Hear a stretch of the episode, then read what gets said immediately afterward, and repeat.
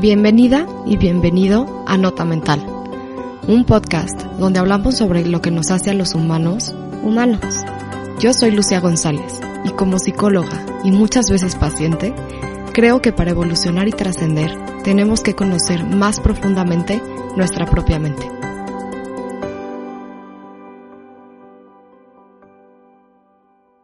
Nota Mental 9, Psicología Deportiva. Bienvenidos a Nota Mental en este episodio vamos a platicar sobre la psicología deportiva y su función. Si te gusta hacer deporte o conoces a alguien que sea deportista, entrenador o incluso espectador, seguramente te va a gustar este episodio. No hay país en el mundo donde no se practique algún tipo de deporte. Y como sabemos y hemos escuchado muchísimas veces, el deporte es parte esencial para gozar de una salud física favorable, pero también es una excelente herramienta que beneficia la salud mental. La vida sedentaria siempre va a traer consigo muchas consecuencias negativas, como enfermedades cardiovasculares, entre otro tipo de enfermedades físicas y por supuesto también deficiencias emocionales o mentales. Así que siempre es bueno plantearse la idea de comenzar una vida deportiva y por supuesto tomar acción en la idea. La ciencia deportiva estudia la influencia que tiene el ejercicio en el cuerpo y en la mente, ya que el deporte ha dejado de ser considerado como un mero entretenimiento y ha pasado, como mencionaba anteriormente, a ser considerado un tema de salud.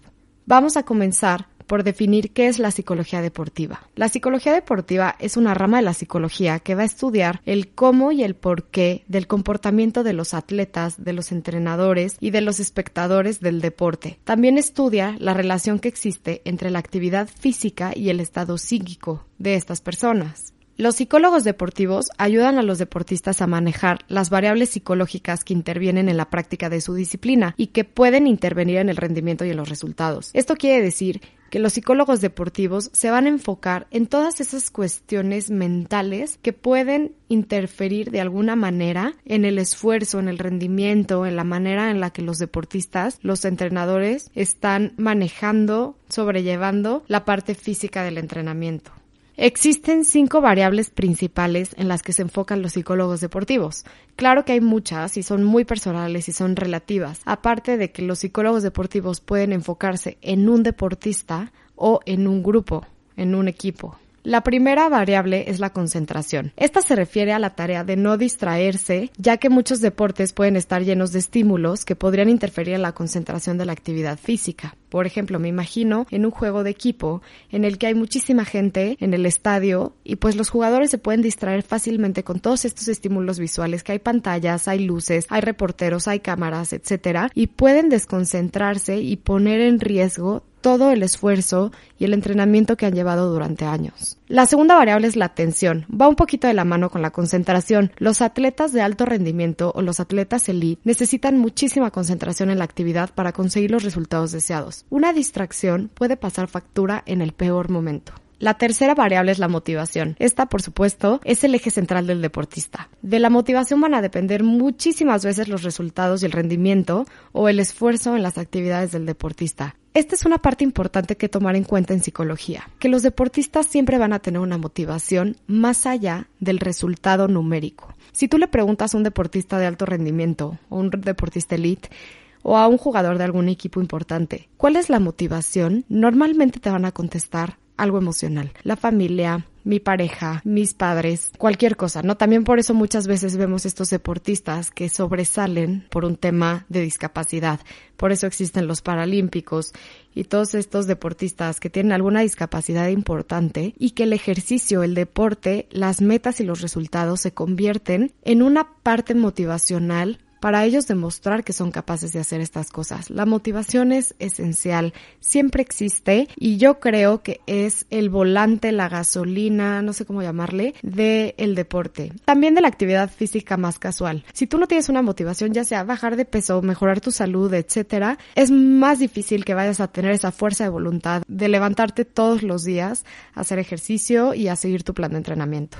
La cuarta variable es la autoconfianza. Esta trata de la creencia razonable de que somos capaces de alcanzar los objetivos y las metas con éxito. Si tú no tienes confianza en ti mismo, es muy difícil que vayas a lograr tus objetivos. ¿Por qué? Porque es lo más importante. Tú primero creerte capaz de que vas a lograr eso, que claro que va a implicar un esfuerzo, va a implicar cambiar ciertos hábitos, va a implicar tiempo, incluso dinero, pero que tú sabes que eres capaz de lograrlo. Y ahí está la autoconfianza. Cuando tú te sientas capaz de lograr esos objetivos, es cuando vas a tener esta variable a tu favor en el momento de entrenar. La quinta variable es la presión o el manejo correcto de la presión. La presión que se vive como deportista de alto rendimiento o elite es importante ya que muchas veces estos números, los resultados, los tiempos, se convierten en parte de la identidad de las personas, de los deportistas, y entonces le empiezan a comparar con los de otros, y esto puede ser un problema para el rendimiento y los resultados. En estos ambientes deportistas de alto rendimiento, los números definen mucho a las personas, no tanto los valores, no tanto de dónde vienen, de dónde son, sino cuál es tu tiempo en tal distancia, cuál es tu tiempo en tal, en tal deporte,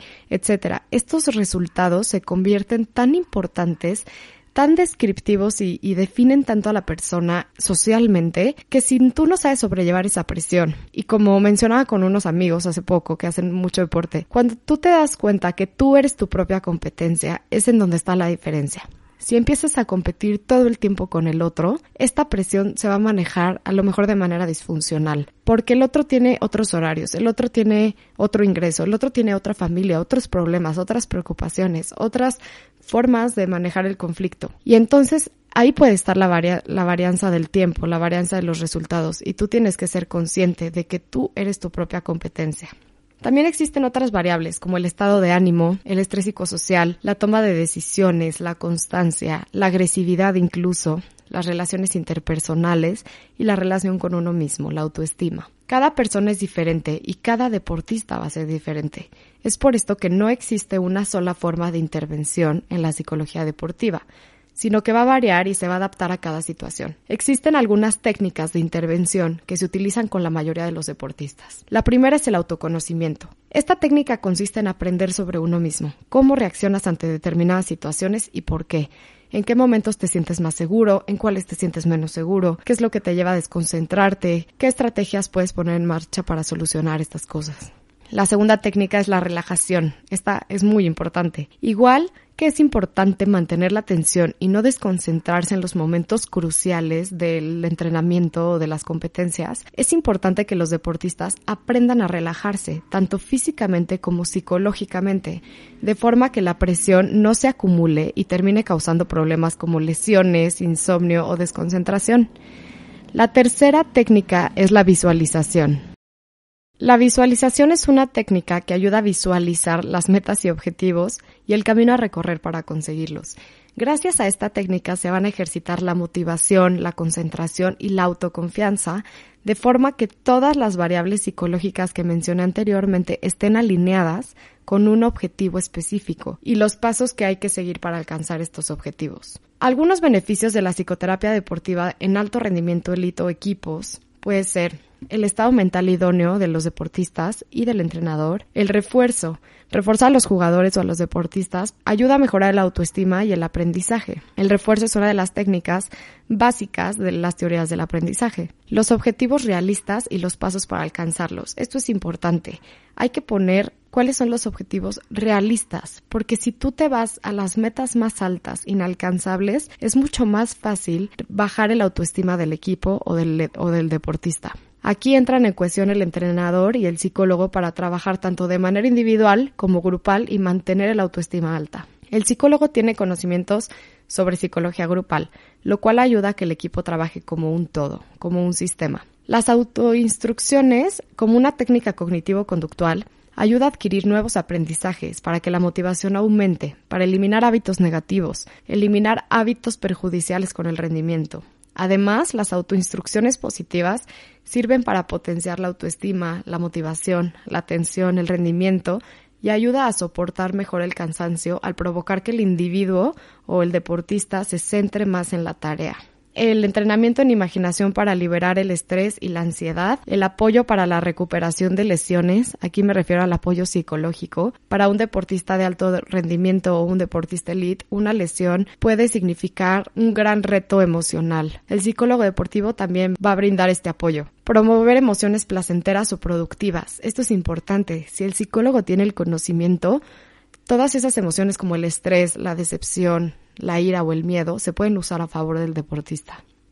¿Por qué únicamente he mencionado a los deportistas de alto rendimiento o elite? En realidad la psicología deportiva ha sido enfocada en, en, estas áreas, en el alto rendimiento, en los profesionales. No se considera necesaria, por lo general, en el deporte por entretenimiento o por simple ejercicio. Si eres una persona que no hace deporte o que apenas está considerando iniciar a hacer deporte, te voy a mencionar algunos beneficios de hacerlo, ya que podría ser la mejor decisión de tu vida. El deporte te ayuda a aliviar las tensiones, como del trabajo, de la familia, de las relaciones, etc. Te ayuda a mejorar tu autoestima, disminuye la sensación de cansancio constante, mejora la memoria, y eso se ha comprobado tanto en niños como en adultos. Va a haber mayor motivación en tu vida, ya que vas a tener pues objetivos hacia dónde dirigirte. Te va a ayudar a combatir las adicciones. Ayuda también a la disminución o al control del peso corporal. Previene enfermedades cardiovasculares, fortalece los músculos, se crean relaciones humanas saludables y esta es muy interesante. Hacer ejercicio va a mejorar tu estado de ánimo, disminuye los estados de ansiedad y de agresividad y todo concluye en que vas a tener interacciones más placenteras y duraderas. Va a haber nuevos espacios de socialización y va a favorecer la integración social. Ya conociendo todos estos beneficios, puedes buscar la mejor opción para ti, ya que esto va a depender completamente de ti. Estás a una decisión de cambiar tu vida.